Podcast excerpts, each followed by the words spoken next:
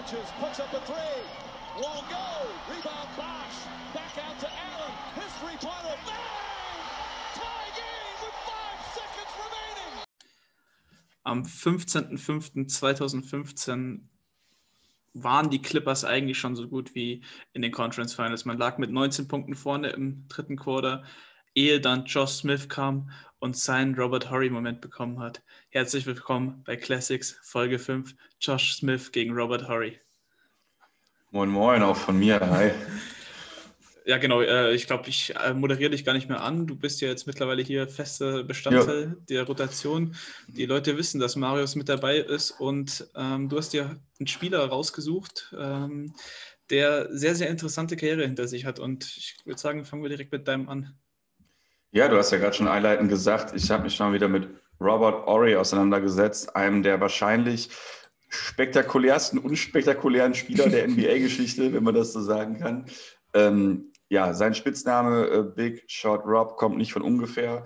Also ein Spieler, der wirklich in seiner Karriere einige richtig krasse Klatschmomente hatte, der gerade in den Finals bzw. in den späteren Playoff-Runden immer krass abgeliefert hat.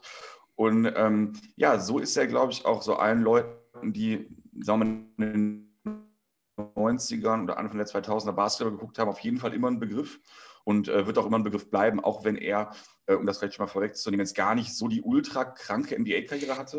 Aber ähm, ja, es gibt halt eben auf der einen Seite gibt es die Leute wie ähm, Allen Iverson, Tracy McGrady und Konsorten, äh, Charles Barkley nicht zu vergessen, die eben nur krasse Momente haben, aber dann, wenn es darauf ankommt, vom Team im Stich gelassen werden oder es einfach auch selber aus eigenem Unvermögen eben nicht schaffen, dann in den großen Momenten abzuliefern. Und Robert Ory ist praktisch das komplett umgekehrte Bild davon. Denn ähm, er war einfach über seine Karriere hinweg immer ein ja, solider Rollenspieler, hat aber dafür eben in den Finals, wenn es darauf ankam, relativ regelmäßig massiv abgeliefert und äh, ja, damit auf jeden Fall seinen Spitznamen mehr als gerechtfertigt. Ja, Robert Ory, fangen wir vielleicht einfach mal von vorne an mit dem guten Mann. Ähm, Robert Ory kam in die NBA 1992, wurde von deinen Houston Rockets an der 11. Stelle gedraftet und ähm, ja, erwies sich dann schon in ja, unmittelbarer Zukunft fast schon als absoluter Glücksgriff, denn ähm, er wurde direkt Rotationsspieler, kam ähm, ins All-Rookie Second Team, also gehörte eben zur Zeit von One so zu den ja, zum Kern der Mannschaft, würde ich sagen. Kann man das so sagen, dass er so einer der, der Centerpieces war in deinen Augen? Ja, definitiv. Dort ist ja eigentlich am Anfang nur Olajuwon und dann kam halt irgendwann noch Clyde Drexler dazu. So, das waren so deine zwei Superstars und dann hattest du halt die Rotationsspieler wie Vern Maxwell, Sam Cassell und eben Robert Horry, der da eigentlich in nichts nachstand. Genau, Robert Horry war auch tatsächlich von Anfang an ein produktiver Teil des Teams, wie schon gesagt, also er spielte immer so um die 30 Minuten und äh, scorte immer so um die 10 Punkte, mal 11, mal 12. Äh, war also grundsolide, waren für damalige Verhältnisse, ja, wurde er relativ schnell zum Shooter tatsächlich. Also in der ersten Saison hat er noch nur 0,6 Dreier genommen, als er äh, Houston verlassen hat, beziehungsweise in der letzten Houston-Saison 95, 96 waren es schon 5,5.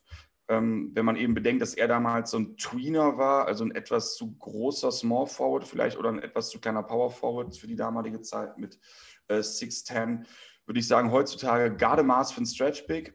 Also definitiv genau das, was wir heute ein Stretch Big nennen.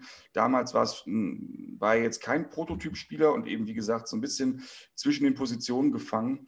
Aber ähm, ich sage mal, durch die Star Power von One war es eben damals auch schon möglich, so ein bisschen, ähm, ja, Star Center und, und Stretch Vierer zu spielen, so in der Kombination. Also ähm, für ihn, denke ich mal, war es auch ein absoluter Glücksgriff eben von den, äh, oder ein glücklicher, glücklicher Umstand, sage ich mal, von den Rockets damals gedraftet worden zu sein. Also er Safe. kam da auch in eine Situation rein, die ihm einfach wie auf den Leib geschneidert war. Und ähm, ja, abgesehen von absolut soliden ähm, persönlichen Leistungen, klar, war er einfach schon von Anfang an einfach Teil eines Contenders und konnte in seiner Zeit in Houston in den Saisons 94 und 95 zweimal NBA-Champ werden. Und ähm, wie du gerade schon gesagt hast, er gehörte damals eben auch zu diesem erweiterten Kern. Ne? Also er war ja immer so ein bisschen letzter Spieler der Starting Five, Best Sixth Man. Ich würde sagen, das war so ungefähr seine Aufgabe. Ja. Aber interessant war es vor allen Dingen dann eben, wie gerade schon angesprochen, der Big Shot Rob wurde sozusagen schon früh in der Karriere, ähm, ja, oder kam, hat er schon rausgeholt und zwar in den Playoffs äh, 95 in den Finals gegen die ähm, Orlando Magic. Haut er seinen ersten Game Winner rein, ich meine zum 3 zu 0 mhm. war das. Also äh, man muss dazu sagen, die Miami Heat damals, ach Miami, Entschuldigung, Orlando Magic damals um äh, Shaq und Penny waren den ähm, Rockets so überhaupt gar nicht gewachsen. Also die sind da aus den äh, Finals weggesweept worden. Ein äh, Elijah One war einem Shaquille O'Neal zu der damaligen Zeit sowas von unfassbar überlegen. Ähm, kann ich auch nur empfehlen. Ich glaube, Spiel 4 ist ähm, auf YouTube zu sehen, in einigermaßen guter Qualität. Kann man sich immer mal angucken, auch wenn man keinen League Pass hat, lohnt sich definitiv. Da sieht man einfach mal den Unterschied zwischen einem Big, der in der Prime ist, und einem Big, der zwar ja, wahrscheinlich die besten Grundvoraussetzungen hat, die man haben kann, aber eben erst, äh, ich glaube, 23 war er zum Zeitpunkt, der hatte gar keine Chance. Also er hat ihn komplett zerlegt. Und ähm, wie du schon gesagt hast, Co-Star zu der Zeit, Drexler und dann eben noch mit Ori ein absolut ähm, ja, veritablen Rollenspieler, der sozusagen seinen ersten Stint seiner Karriere, den in ähm, Houston also absolut erfolgreich gestalten konnte. Wie gesagt, im Jahre 95, da war er gerade mal ähm, drei Jahre in der NBA schon zweifacher Champion, kann man mal machen. Ja. Horry bei Houston war übrigens auch, gibt es eine ganz witzige Anekdote, der war einer der wenigen Spieler, die getradet worden sind, weil sie nicht geworfen haben. Ähm, also er wurde ja getradet zu den Pistons. Der Trade ist aber ähm, nicht durchgegangen, weil ähm, Ellie, glaube ich, damals ähm, mhm. Den Medizincheck eben nicht äh, bestanden hat. Und Ori war halt riesen, also nicht Houston-Fan, aber Olajuwon-Fan. Und er hat halt die ganze Zeit gesagt, okay, ich war so froh, dass ich äh, mit Olajuwon spielen konnte und ich habe mir einfach nur ständig den Ball in Post gegeben. Und deshalb war, die Rockets wollten halt mehr Scoring, um Olajuwon zu entlasten und so weiter und so fort und haben ihn deshalb eigentlich getradet. Und so hatte er eigentlich Glück, dass er niemals dann nach Detroit kam, sondern in Houston blieb und dann eben noch den Titel mitnehmen konnte. Ja, definitiv. Das äh, wusste ich gar nicht, dass es da diese Anekdote gab, aber man ähm, sieht es halt ganz klar an seinen Statistiken. Denn ähm, der Dreier ging halt eben, wie gerade schon gesagt, in den Jahren äh, sukzessive nach oben. Und ähm, wie du schon sagst, von einem Postspieler, wie man es eben damals halt war als Vierer, ähm, hat er dann praktisch die Houston Rockets äh, als ja, Stretch Big eben im, beim zweiten Titel unterstützen können. Also ähm, Houston war dann eben der, der erste Stint und man sieht hier schon so ein bisschen, worauf es in seiner Karriere hinausläuft, denn irgendwie war es bei Robert Ory so, dass auch wenn er nie der allerbeste Spieler war, er spielte einfach immer bei guten Teams und äh, kam eben jetzt als Rookie auch schon zu einem Contender mit einem absoluten Superstar und konnte dort schon zwei Titel abgreifen. In der Saison ähm, 1996, beziehungsweise vor der Saison 1996, 97 wurde Big Shot Rob aber getradet, denn die ähm, Houston Rockets sahen irgendwie Nachholbedarf, eben um Jordan, der ja wieder zurückgekommen ist, auch herauszufordern. Und sie wollten den dritten Star holen, neben Drexler und äh, Olajuwon und entschieden sich für niemand Geringeren als den guten Charles Barkley, ähm, The Big Mount auf Rebound, also ein, ja, gut, sagen wir mal, streitbarer Spieler, aber in seiner Prime auf jeden Fall überragend. War allerdings zu der Zeit schon ähnlich wie Drexler ein bisschen drüber und auch Olajuwon fällt schon so langsam aus der absoluten Prime raus. Äh, nichtsdestotrotz, das kennt man ja, dass man einfach dann versucht, nochmal die alten Recken irgendwie zusammenzuholen, um da noch ein ähm, ja, so ein Late Prime Contending Team da irgendwie aufzubauen. Hat tatsächlich, glaube ich, in meinen Augen noch nicht so richtig oft funktioniert, aber der Versuch wird tatsächlich äh, oft gewagt. Es hat ja fast noch funktioniert. Also ja, John, ja.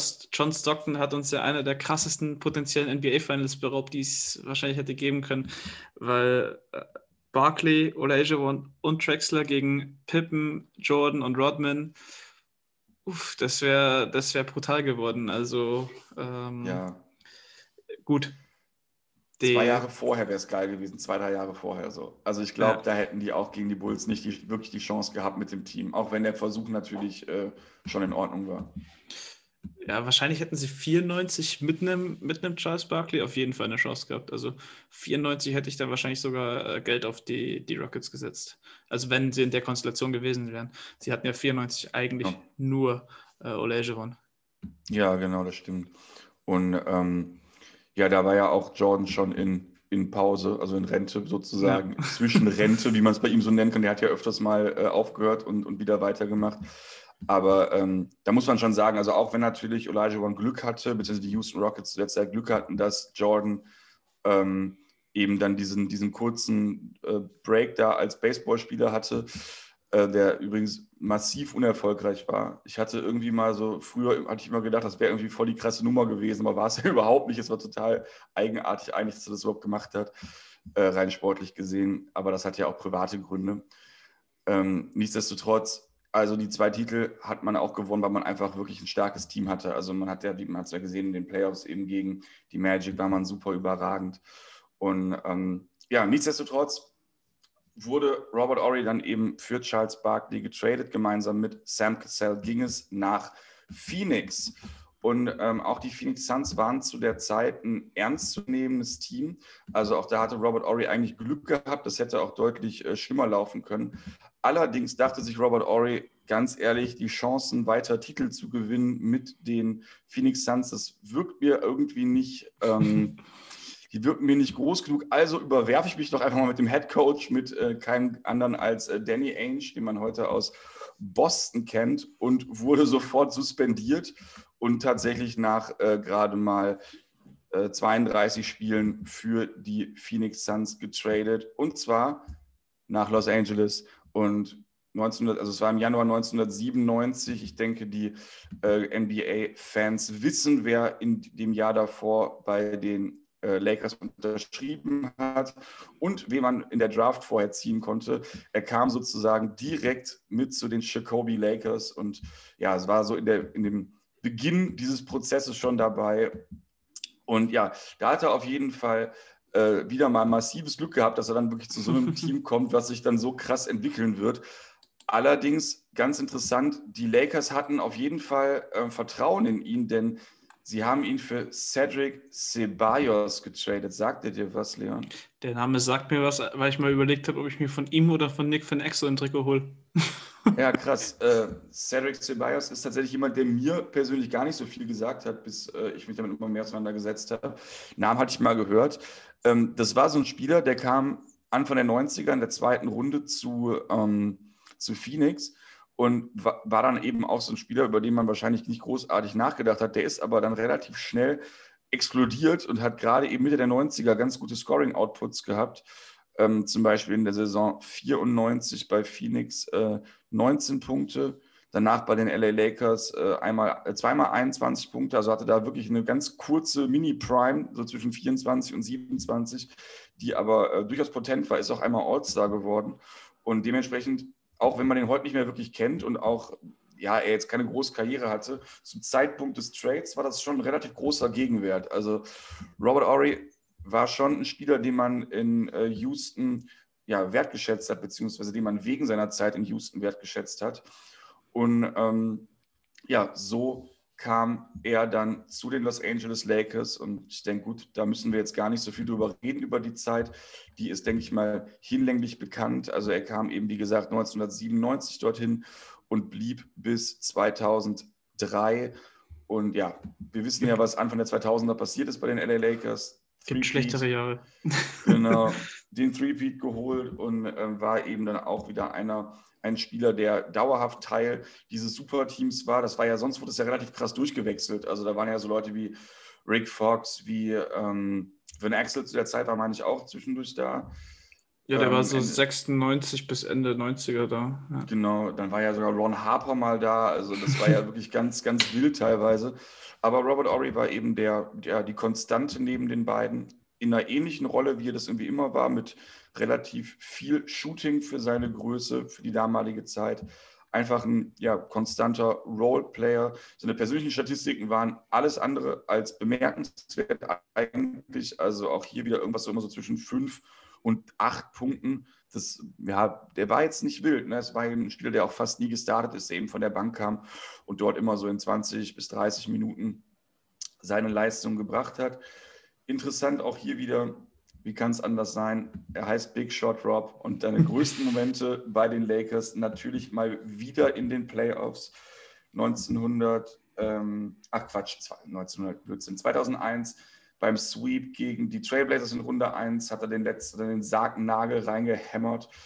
Und ähm, ja, wir haben ja schon vor zwei, drei Wochen über die äh, Sacramento Kings gesprochen, über die What-If-Season und äh, ja, Robert Ory war Teil des mhm. What-Ifs, denn auch er mhm. in Game, was Game 4 oder Game 5, wo den Game Winner reingehauen hat? Um, ähm, in Game 4, weil Game 5 haben die Kings dann wieder gewonnen und Game 6 wurde ja dann zu pfiffen. Also Game 5 hatte Bibi den Game Winner. Genau, dann war es Game 4, ne? Ja. Ja, also auch super krass. Robert Ory eben auch hier wieder, obwohl er irgendwie in einem absoluten Superteam kaum ja, Erwähnung fand eigentlich, so in der Regular Season und auch in den Playoffs, nie wirklich äh, jetzt ein Leistungsträger gewesen. Ja, nichtsdestotrotz, wieder mal Game Winner, wieder mal daran beteiligt, dass ein Team Champion wird.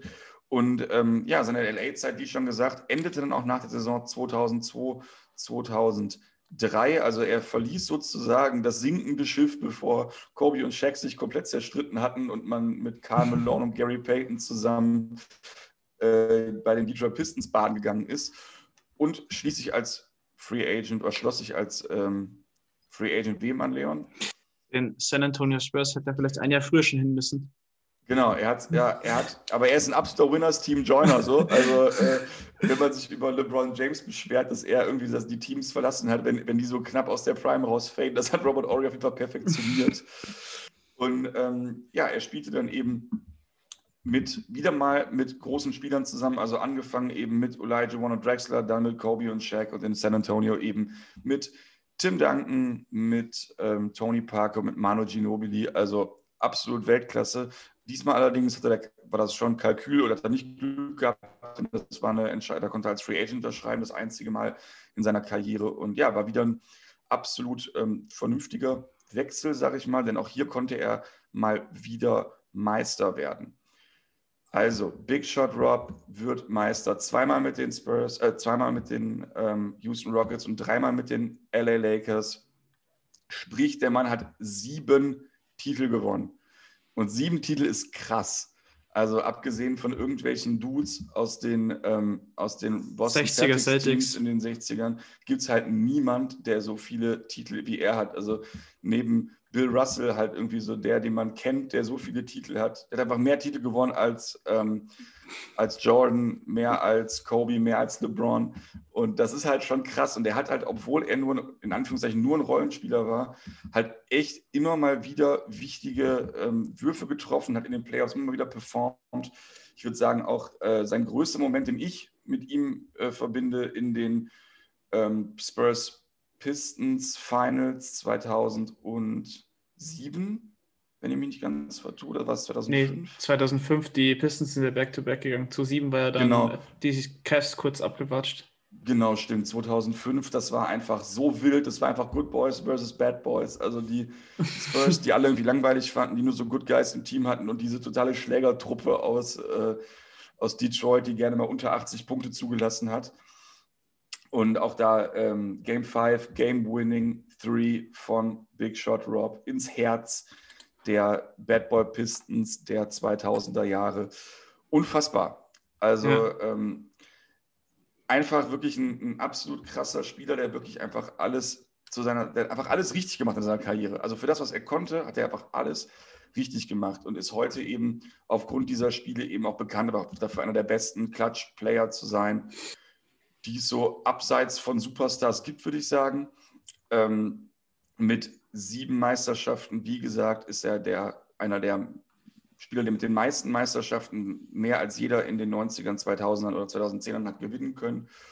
Und ähm, dazu ist er auch neben John Sally, wenn dem vielleicht jemand was sagt, er hat mit den Pistons, den Bulls und den Lakers 2000 Titel gewonnen, äh, der zweite Spieler gewesen, der mit drei Teams NBA-Champ wurde. Da gibt es jemanden auch relativ Bekanntes, der das kürzlich auch wiederholt hat. Ähm, ja, das ist so ein, so ein, komischer Vogel, der äh, irgendwo in äh, Los Angeles jetzt spielt. Ja, der hat mal in Ohio angefangen, glaube ich. Also äh, auch hier, also die LeBron James, Robert Ory-Vergleiche, die, die ziehen sich ein bisschen. auch wenn das natürlich zwei komplett verschiedene Spieler sind. Aber ähm, ja, also auch damals absolut großartig ist, ein, ist der Spieler mit den ähm, drittmeisten Playoff-Einsätzen bisher, das absolut abgefahrenste ist. Es gibt ja Spieler, da sagt man, die haben nur einmal in ihrer Karriere die Playoffs verpasst. Irgendwie so Rookie-Season oder so und danach immer dabei gewesen. Es gibt Spieler, wo man sagt, hey, die haben irgendwelche Streaks von äh, zehnmal zweite Runde oder irgendwas. Robert Ory hat in 15 Jahren, die er in der NBA gespielt hat, äh, Entschuldigung, nach 17 Jahren, 17 Jahre, die er in der NBA gespielt hat, also zwischen 1992 und 2008, kein einziges Mal die zweite Runde der Playoffs verpasst. Und das, das ist, ist einfach lächerlich. das ist so lächerlich. Das hat es einfach noch nie gegeben. Das ist ein absolutes Alleinstellungsmerkmal. Und da muss man sich jetzt einfach fragen, wie kann das sein? Wie hat das ein Typ gemacht, der einfach Karrierestats hat von sieben Punkten, fünf Rebounds und zwei Assists, bei einer Feldwurfquote von 42 Prozent, 34 von draußen. Also auch das ist ja jetzt auch kein High-End-Scorer so gewesen, ne? also kein High-End-Shooter, sondern wirklich, der war einfach nur Klatsch. Das war so ein bisschen so, als könnte er nur das, was Damian Lillard sozusagen in den letzten fünf Minuten macht, konnte der in der letzten Minute. Oder Russell Westbrook. Wie jetzt seit neuestem wieder die, die Westbrook-Jünger aus den Ecken kommen, weil der anscheinend äh, dieses Jahr in Klatsch-Situationen, auch wenn Washington da nicht in vielen war, ganz gute Zahlen auflegt. Ja, aber Robert Ory ist ja noch nicht mal da großartig gut gewesen, sondern wirklich nur in den einen Momenten, so wo es drauf ankam. Und ansonsten so der austauschbarste Spieler äh, der Welt gefühlt, der für mich irgendwie am prägnantesten dadurch ist, dass der einfach, als der jung war, genauso aussah wie Will Smith. Das sind so, finde ich so, das fand ich halt so am krassesten, so harte Lookalikes. Ähm, aber ansonsten, wie gesagt, eigentlich wirklich so ein absoluter Durchschnittsspieler, der wirklich auch äh, individuell nach seiner Rookie-Saison bzw. nach seinem äh, Stint bei den Rockets eigentlich immer weiter abgebaut hat, dessen Rolle auch einfach immer kleiner wurde aber der war eben immer zur richtigen Zeit am richtigen Ort, hat äh, ja eben sieben Titel in 17 NBA-Jahren gewonnen. Das ist halt einfach lächerlich. Und wenn man sich noch überlegt, dass er dann auch immer nur in der zweiten Playoff-Runde war, also absoluter Wahnsinn. Ähm, ja, Big Shot Rob, ich würde sagen, der, der Name ist Programm und ja. ähm, definitiv einer der, ja, für mich der krasseste unbekannte Spieler der NBA-Geschichte. Würde ich wahrscheinlich mitgehen. Und du hast ihn ja mit deiner Generation noch eher live erlebt als ich mit meiner, sag ich jetzt mal. Weil, ich habe von Robert Ory viel gesehen tatsächlich. Ja, ich, wie gesagt, äh, live gar nichts, weil 2.8 war, glaube ich, vorbei. Deshalb. Mhm. Aber um zu unterstreichen, wie gut Robert Horry eben war in diesen Spielen, du hast vorher das Game 5 angesprochen, bei den Spurs gegen die Pistons, die Finals. Der hat 21 der letzten 35 Spurs-Punkte gemacht in diesem Game 5. Äh, ja. Und das in einem Spiel, in dem Tim Duncan irgendwie sieben Freiwürfe verlegt hat, einen Tipp in kurz vor Schluss nicht äh, also verlegt hat und so weiter. Und er anderthalb Minuten vor Schluss ähm, von, vier, äh, von minus vier auf zwei verkürzt hat und dann von Rashid Wallace einfach komplett freigelassen wird. Und da muss man mal die, die YouTube oder die, die Bilder sich anschauen. Robert Horry, bevor er den Ball von Ginobili bekommt, grinst, bevor er wirft. Ja. Sensationell. Das Spiel, das Spiel habe ich tatsächlich damals Real Life geguckt. Ja. Ich weiß gar nicht mehr genau wie, wahrscheinlich irgendwie über einen Stream oder, oder in der Zusammenfassung vielleicht, ich weiß es nicht mehr ganz genau. Ich weiß nur, dass ich damals auf jeden Fall die hard für die Pistons war, ja. weil ich einfach Ben Wallace und Chauncey total geliebt habe. Und ja, dann hat er die einfach also wirklich kalt gemacht. Ne? Das war schon echt heftig. Also ich kann mich nicht mehr ganz genau daran erinnern, wie ich es geschaut habe. Live wird es auf jeden Fall nicht gewesen sein, da bin ich mir ziemlich sicher. Aber ähm, ich sage mal, dadurch, dass ich damals ja auch dann nicht im Internet gesurft habe, war das dann ja egal, ob es live war oder nicht. Ich hatte ja gar keine andere Möglichkeit, außer ja. im Videotext zu gucken irgendwie. Also ich, man konnte auch nicht gespoilert werden. Dementsprechend war das damals nicht so wichtig. Und äh, das hat mich total abgeholt damals. Das war auf jeden Fall richtig krass. Und ich hatte Robert Ory gehasst in dem Moment. Aber der, der hat halt eine Berechtigung. Ne? So ein krasser Typ. Und ja, ähm, ja aber es ist halt bezeichnend. So Robert Ory kennen die Leute halt. Ne? Und wenn man ja. sich die Karrierestats anguckt, der hat die letzten zehn Jahre seiner Karriere nicht mehr zweistellig gescored. Ne? Nee, so. aber musste ja nicht. Äh, Tim Duncan hat das ja mal zusammengefasst, so, ja, ähm, also frei besetzt irgendwie so, ja, das Robert, äh, der hängt die ganze Saison rum, dem ist alles egal während der Saison, aber dann packst du ihn im vierten Viertel eines wichtigen Spiels rein und er sagt so, okay, Zeit zum Spielen. ja. ähm, dann hat er erst Interesse am Spiel, wenn es wichtig ist. Ähm, und ja.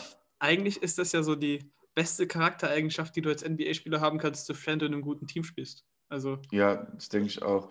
Ich glaube auch, dass bei Robert Ory nicht ganz unwichtig war, auch dass er eben dadurch, dass er über die Karriere, Karriere in der Regular Season nie so großartig aufgefallen ist, dass er dort auch oft ähm, dann nicht mehr so in den Playbooks drin stand.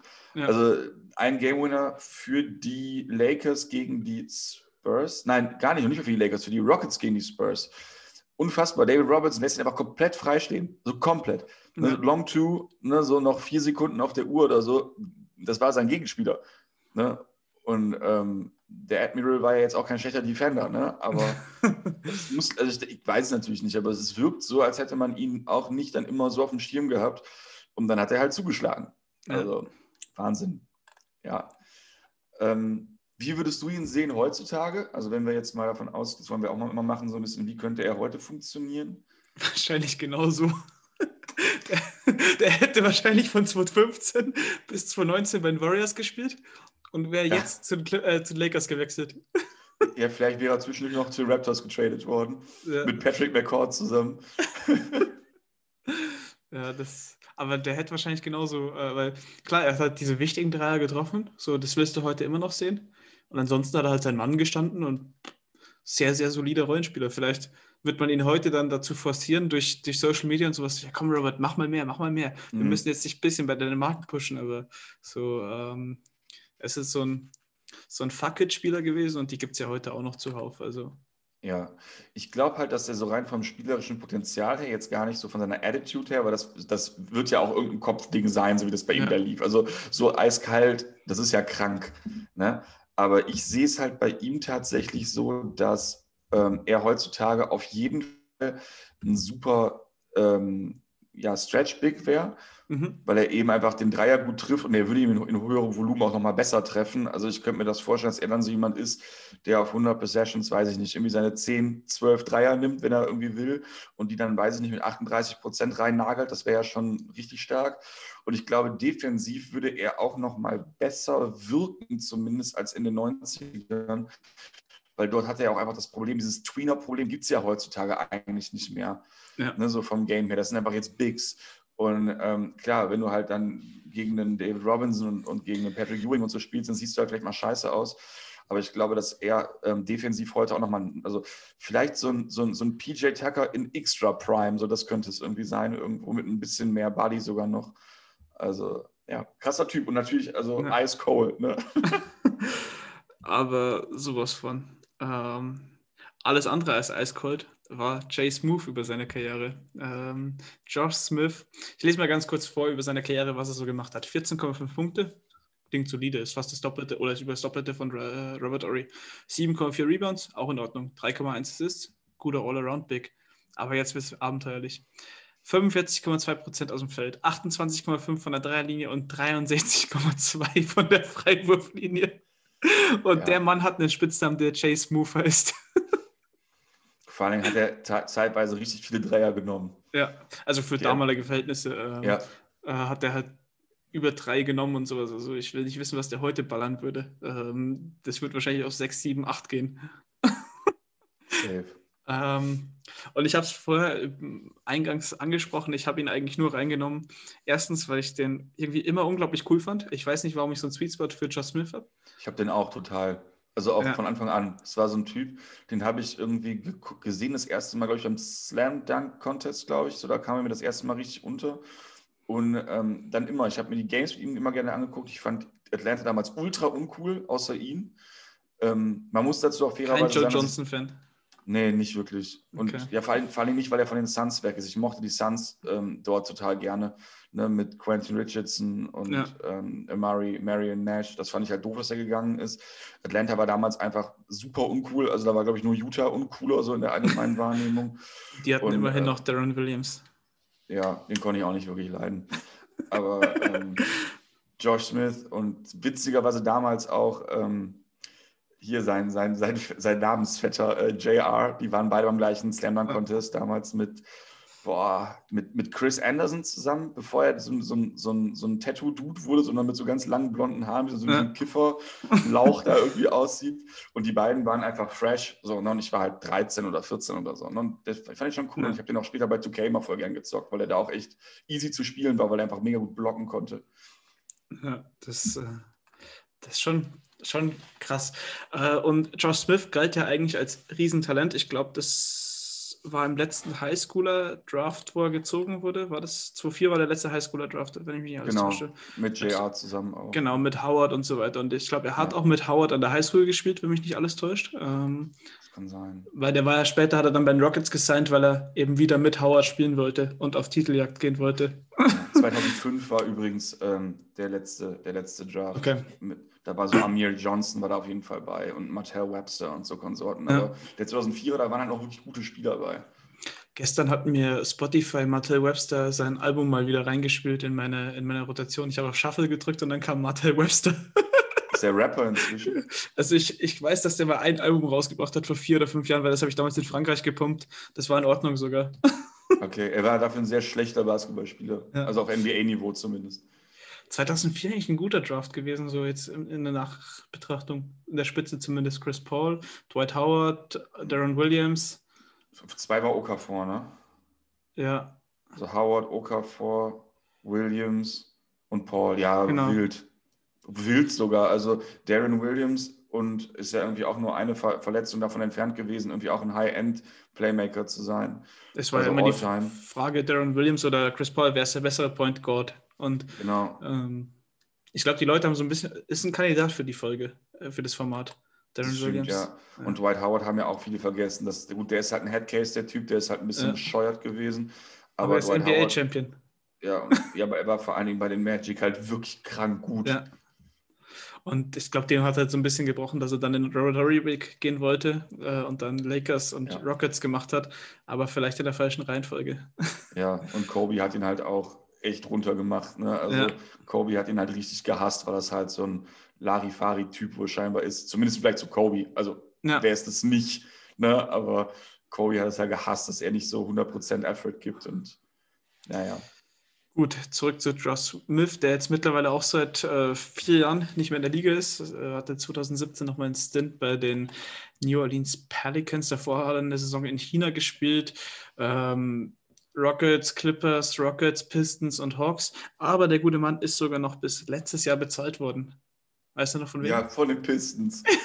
Das war auch einer der blödesten Deals überhaupt. Die hatten doch damals Monroe, Monroe und Drummond. Drummond und haben dann Smith dazu geholt, um richtig Small Ball zu spielen. Das ist smart. Unfassbar.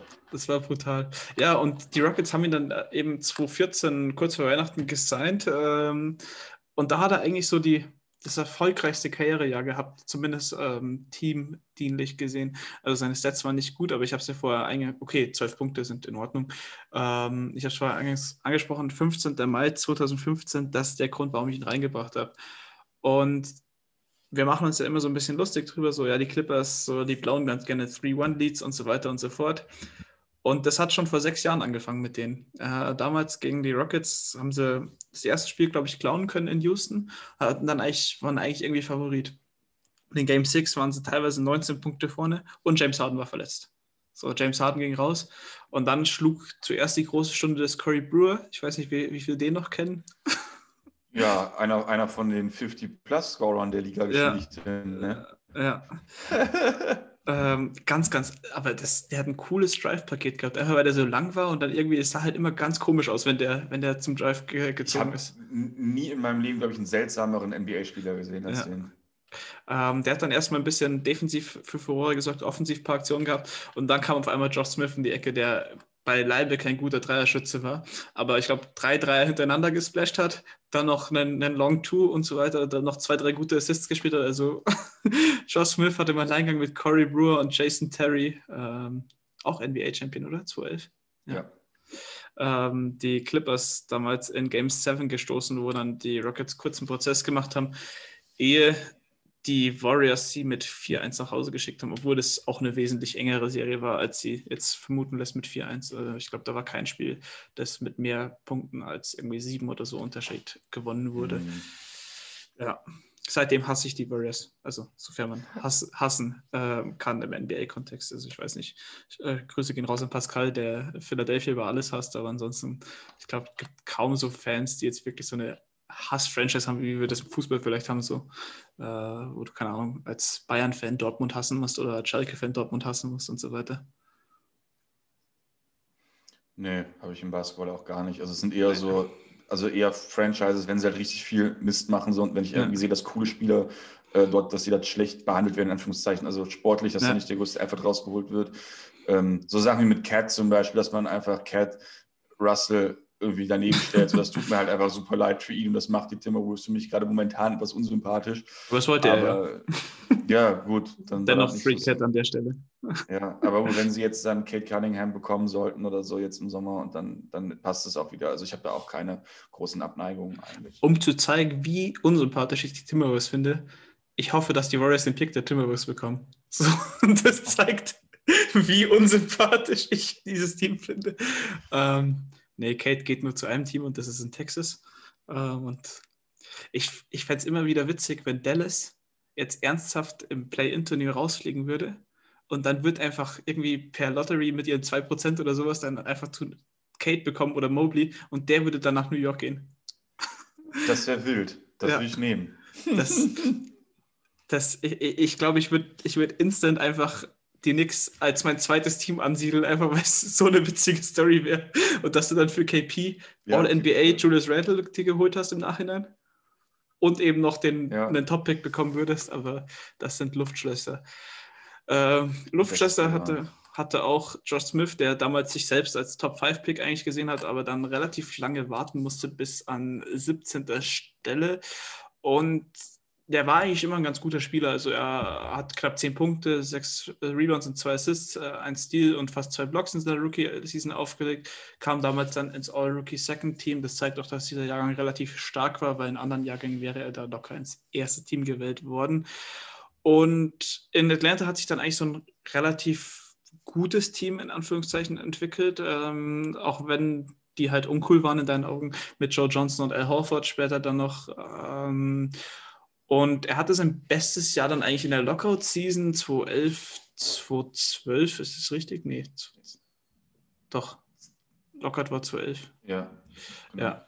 Ähm, mit 18,8 18 Punkten, knapp 10 Rebounds und ähm, 4 Assists sowie 1,7 Blocks.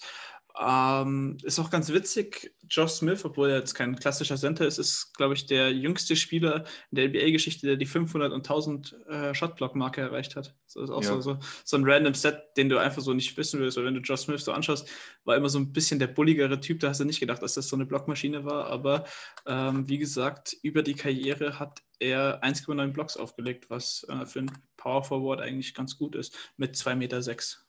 Größe. Ja, ja, genau. Vor allem, wo du es gerade sagst, auch zuletzt auch eher so ein Tweener-Typ, ja. der ja auch, ne, und ähm, halt athletisch als fuck, ne? Das war, ja. das war wild. Das sah aber auch cool aus, dem zuzugucken. Also, wenn er halt geschossen hat, dann hast du halt die Augen zugemacht und du hast schon gefragt, warum? So lasst es doch.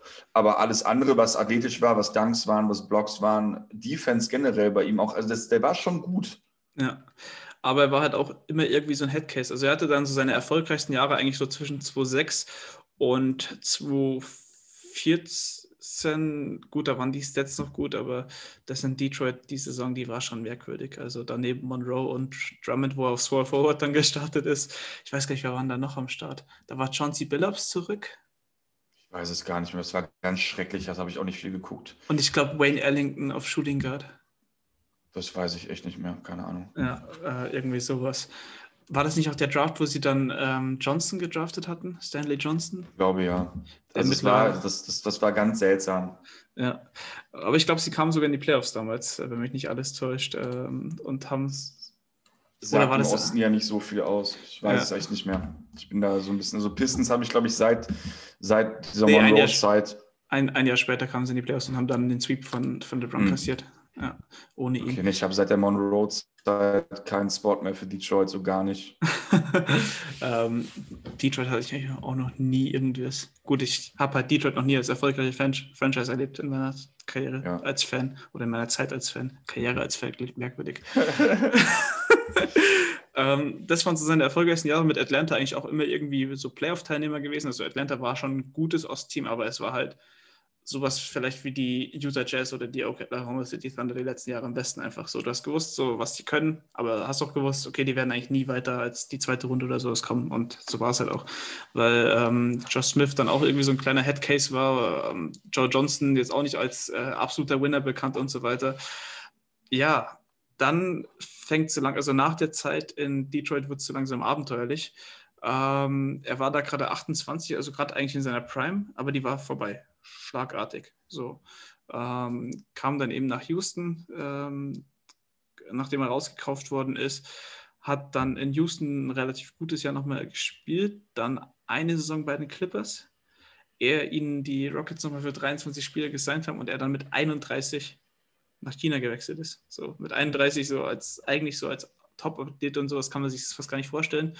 Ja. Ähm, 32 kam er nochmal zurück für drei Spiele, in denen er 0,7 Punkte für die Pelicans aufgelegt hat. Also nicht erwähnenswert. Was aber krass ist bei, bei Josh Smith, ist eigentlich, dass er nie wirklich verletzt war. Also ich habe kaum was gefunden, wo der in der Saison fast nicht über äh, 70 Spiele gemacht hat. Also in einer zu 15 zu 16. Da hat er halt 55 Spiele gemacht. Ansonsten. Ja, gut. Der war ja auch körperlich ein Panzer. Also. Ja. Und dass du dann mit 31 aus der Liga rausfällst, ist halt schon krass. Ich glaube, das hat sehr viel damit zu tun, dass sich das Spiel für ihn super ungünstig entwickelt hat, beziehungsweise ja. einfach die, die Coaches keinen Bock darauf hatten, dass der halt immer gechuckt hat. Ne, so, also egal, wo der gespielt hat, ne, du, du konntest ihn einfach nicht gut in eine Rolle bringen. Also Headcase eben. Ne? Einfach ja. jemand, der es auch mental nicht so drauf hat, glaube ich, sich dann da anzupassen.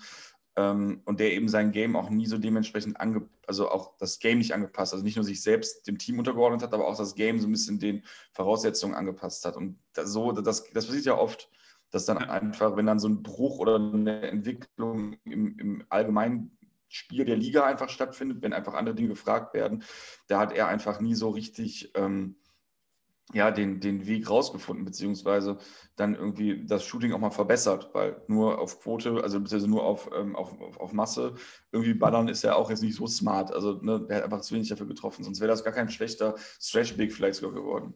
Weißt du, was deine beste Shooting-Season war? Also von Dreier-Percentage her? Soll ich mal schätzen? Ja. Also nicht 34. Ja, knapp 33,1 10 zu 11. Also ich dachte mir schon, dass das so hochgegriffen war. Ja. ähm, ja, Josh Smith ist halt ein Spieler gewesen, der hat die schwierigen Würfe treffen können in der Theorie, aber er hat sie halt auch zu oft gesucht. Er hat halt die einfachen verweigert. Und das ist halt dann das, er hat halt dann irgendwie 2015 immer noch angefangen, den Dreier zu verweigern und ist dann halt einen Schritt reingegangen, um dann den Contested Zweier zu nehmen, anstatt den, ja. den Wide Open Three zu splashen. Und da ist halt immer die Frage, ich wollte eigentlich vorher sagen, so Josh Smith war einen guten Dreier davon entfernt, Abo-All-Star zu werden, weil der hatte die Tools ja für alles, die Athletik, mhm. äh, die defensive All-NBA Defensive Team war er 2009, 2010 auch. Ähm, der war sogar ein relativ guter Passer für seine Größe. Also, Voll. Ähm, hat es gewusst, seine Ma Teammates mit einzubeziehen, hat auch gut rebounden können, auch was immer das aussagt, aber äh, der hat auch eben Full Court Passes im, in petto. Aber irgendwie ist dann so, okay, selbst wenn er einen guten Dreier gehabt hätte, hätte der den wirklich dann nur noch genommen oder hätte er halt einfach weiter diese, diese Hero-Ball-Dinger gesucht? Also ich bin noch am Schwanken, ob ich jetzt sage, Josh Smith ist ein Headcase oder, oder eine gute Wurfauswahl oder einen guten Dreier davon entfernt, Abo-All-Star zu sein. Aber ich möchte auf jeden Fall ein Abo-All-Star mit Josh Smith hier in dieser Folge unterbekommen. Ja, ich glaube, das sind genau die beiden Sachen. Ne? Also, ja. also es ist einmal, es ist der Headcase, der, ich weiß gar nicht, ob der unbedingt zwingend ähm, so schlecht hätte sein müssen, der Dreier. Also ich habe auch viel drüber nachgedacht, weil Josh Smith ist wirklich schwierig, ihn irgendwo unterzubringen. Ich hatte erst so, der, der erste Gedanke war bei mir erstmal so, okay, hey, pack den doch in die 90er, da hat eh keiner Dreier genommen, scheiß drauf. Ja, ja. Blödsinn, weil er das physisch einfach nicht durchgestanden hätte. Der wäre einfach, der wäre da ähm, nicht, der wäre einfach nicht gut genug gewesen, sage ich mal, oder äh, was heißt gut genug, nicht physisch genug gewesen, um auf der 4 da zu spielen. Und ähm, auf der 3 sehe ich ihn halt einfach auch nicht. Dafür ist er dann irgendwie auch nicht. Der Typ ist schon irgendwie tendenziell eher ein Big. Ja. Ähm, deswegen, also es passt für mich irgendwo nicht, weil ich, da wäre es einfach, es wäre nicht seins gewesen.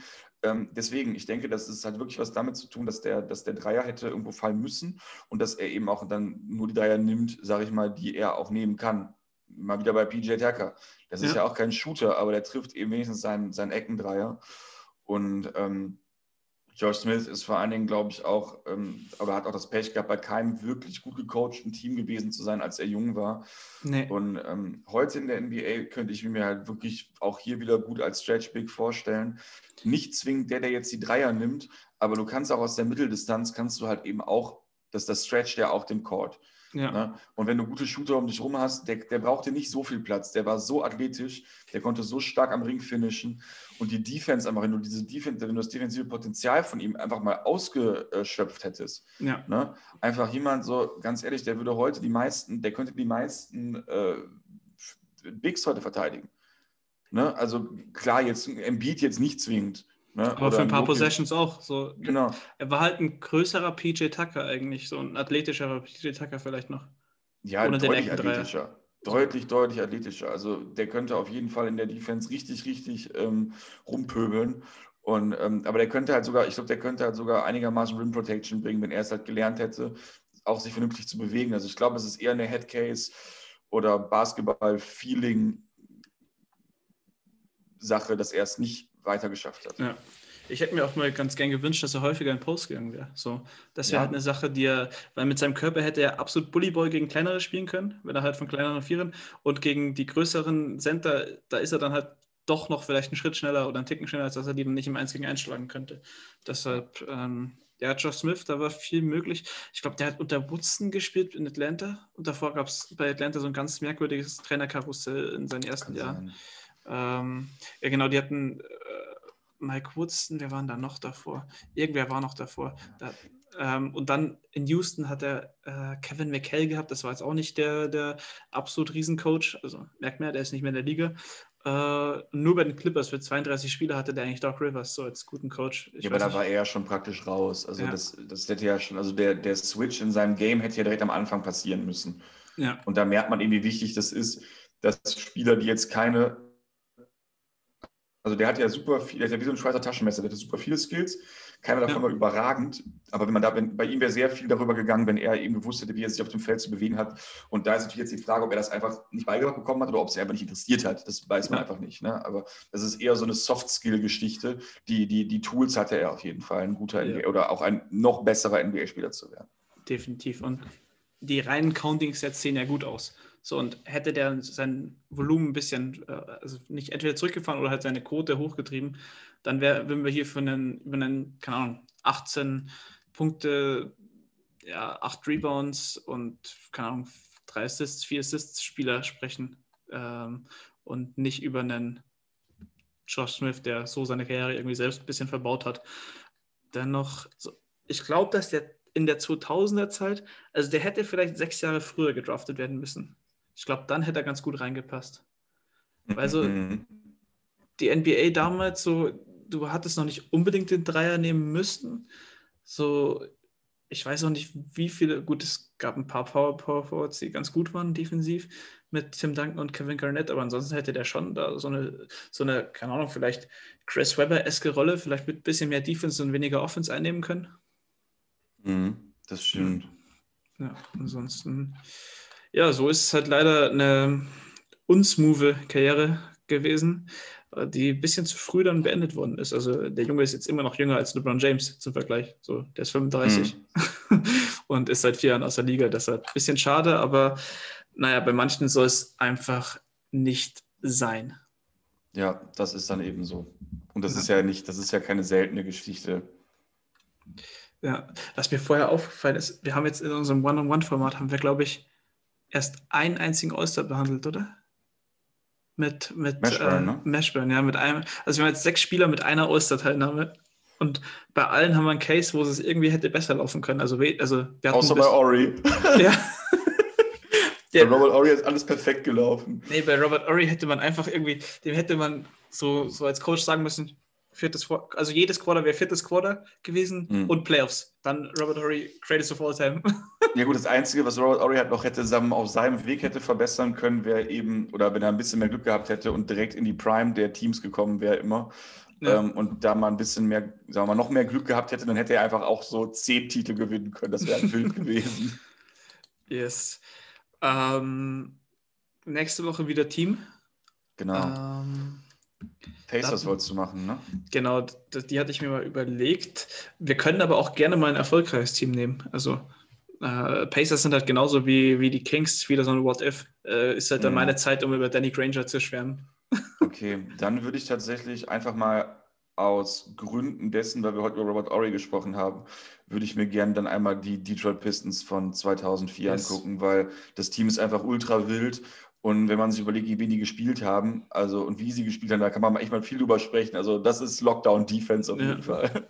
Sehr gerne. Ähm, ja, dann nehmen wir die Bad Boys Pistons 2, äh, Anfang der genau. Nullerjahre oder Mitte der Nullerjahre und haben dann endlich mal einen Titel vorzuweisen hier in unserem History-Format. Das muss ja auch mal vorkommen. Also es wird wahrscheinlich nicht so schnell passieren, ja. dass wir irgendwie die 60er Celtics durchnehmen oder die Ahnung, 80er Celtics und so weiter, ja. sondern ähm, so, solche kleineren, coolen Teams, die aber auch irgendwo ein bisschen in Vergessenheit geraten sind. Weil ich glaube, die meisten Spieler sind so ein bisschen in Vergessenheit geraten, die wir bisher hatten. Ja, und ich kann dir auch genau sagen, woran es liegt. Ähm, wir werden nämlich nächste Woche über keinen einzigen 20-Plus-Scorer sprechen können. Ja. Ähm, Finde ich aber cool. Waren die Pacers, hatten die Pacers übrigens auch nicht. Also die Pacers zu 12 zu 13 hatten keinen 20-Plus-Scorer in ihrem Team. Die ja, aber, aber die, die Pistons waren richtig weit davon weg. Also ich weiß nicht, ob irgendjemand über 16 gemacht hat. Äh, was waren denn Pacers? Billups war Topscorer mit 15 oder 16 ja. Punkten oder so. Das war krank. Ja, aber die Pacers haben relativ coole Parallelen zwischen diesem Pistons-Team eigentlich. Also auch komplett erstickende Defense. Damals mit Lance Stevenson, Paul George am Flügel, dann die kann mich super erinnern. George Hill, Roy Hibbert, Roy Hibbert, der hat ähm, ja, die, die können wir uns aber auf jeden Fall auch mal reintun. Ja. Kurzer Exkurs noch in die 2013er Playoffs. Da haben sie in der zweiten Runde gegen die Knicks gespielt. Die Knicks hatten äh, insgesamt 25 Blocks in sechs Spielen. Wie viele Blocks hatte äh, Roy Hibbert? Weiß ich nicht. 21. Ja, ich habe das, hab das gesehen damals. Also ich kann mich an die ja. Playoff-Runde noch super gut erinnern. Ähm, da habe ich in einer richtig ranzigen Butze in Bonn gewohnt und ähm, auf meinem Laptop dann immer NBA geschaut. Also ich habe mir, hab mir lieber den League Pass gegönnt als irgendwas anderes zu der Zeit.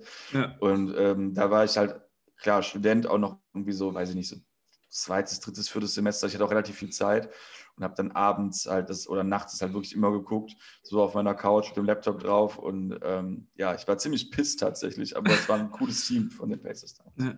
Das ist eins dieser ersten Teams, wo ich damals dann dazugekommen bin in den Playoffs, weil die Rockets waren ja da schon draußen. Ja. Gut, ähm, dann heben wir uns die, Pistons, äh, die Pacers auf und machen die Pistons nächste Woche. Spieler werden dann nächste Woche eh wieder überlegt und dann im Podcast vorgestellt, damit der Dan de Jong sich aufregen kann, was wir doch hier für ähm, Plot-Twists reinbringen. Genau, bei uns gibt es immer alles brühwarm und auch nie drüber nachgedacht eigentlich. Das finde ich ganz gut. Ja, dann bedanke ich mich bei jedem, der ein bisschen durchgehalten hat und dann hört man sich spätestens nächste Woche wieder. Bis dahin, ciao, ciao und bleibt gesund. Haut rein, bleibt negativ. Ciao, ciao.